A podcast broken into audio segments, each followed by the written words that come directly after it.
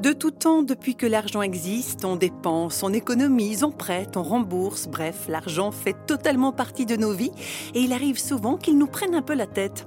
Réflexion faite, c'est justement parce que l'argent est et reste un sujet brûlant que le philosophe Paul Clavier a rédigé un livre dont le titre en dit long, La fourmi n'est pas prêteuse, conversation impertinente sur l'argent, un ouvrage paru aux éditions Salvator. Il traite notamment de la notion de crédit et d'usure en puisant au passage dans l'histoire de l'Église et de la Réforme.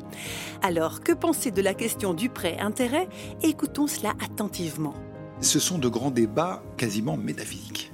Toutes les questions qui tournent autour du loyer de l'argent. Pourquoi la somme que j'ai maintenant et que je n'utilise pas si je vous la prête et que vous vous en faites usage parce que vous devez acheter un tracteur pour pouvoir labourer votre champ, puis ensuite avec le produit de la vente de, vous me rembourserez la somme que je vous ai prêtée pour votre tracteur. Pourquoi je devrais avoir quelque chose en plus? On peut dire, à la limite, tout ce à quoi je peux prétendre légitimement, c'est que me soit restitué le même pouvoir d'achat. C'est une façon de raisonner. Il y a une autre façon de raisonner qui est de se dire Ah non, il y a une préférence pour le présent. En renonçant aux liquidités maintenant, je perds quelque chose. J'aurais pu les placer, les, faire fructifier, n'est-ce pas? Et du coup, vous me devez plus que la somme prêtée.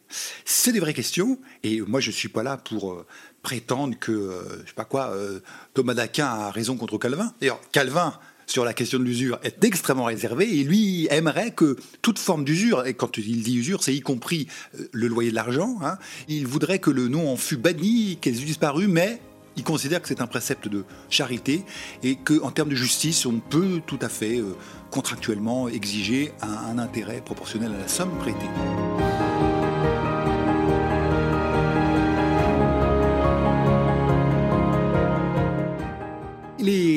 Les grandes religions monothéistes ont tendance à considérer que, au fond, les biens de la terre nous sont prêtés.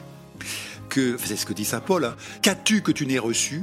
Alors pourquoi t'en enorgueillir comme si tu ne l'avais pas reçu? Et de considérer, alors c'est ce que diront des, gens comme Augustin d'Hippone ou Ambroise, hein, les premiers pères de l'Église, qui vraiment fulminent contre le prêt-intérêt, en disant mais c'est une insulte à la destination universelle des biens. Si le riche a des moyens, eh bien qu'il prête ses moyens, et il est normal qu'il bah, euh, soit remboursé de ce qu'il a prêté, mais pas un centime de plus.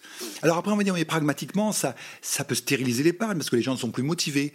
Alors faut-il faire un commerce de l'argent qu'on a et qu'on n'utilise pas?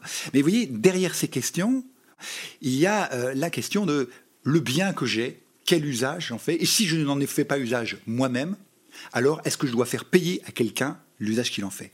Est-ce que je peux m'enrichir du travail d'autrui? C'est une question profondément humaine.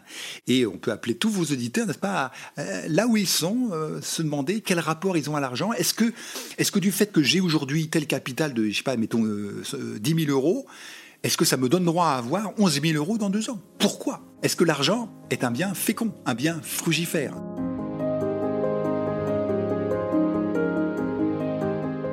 Eh bien, on va se quitter sur cet encouragement à prendre le temps de se poser la question de notre propre rapport à l'argent, ce qui est loin d'être anodin.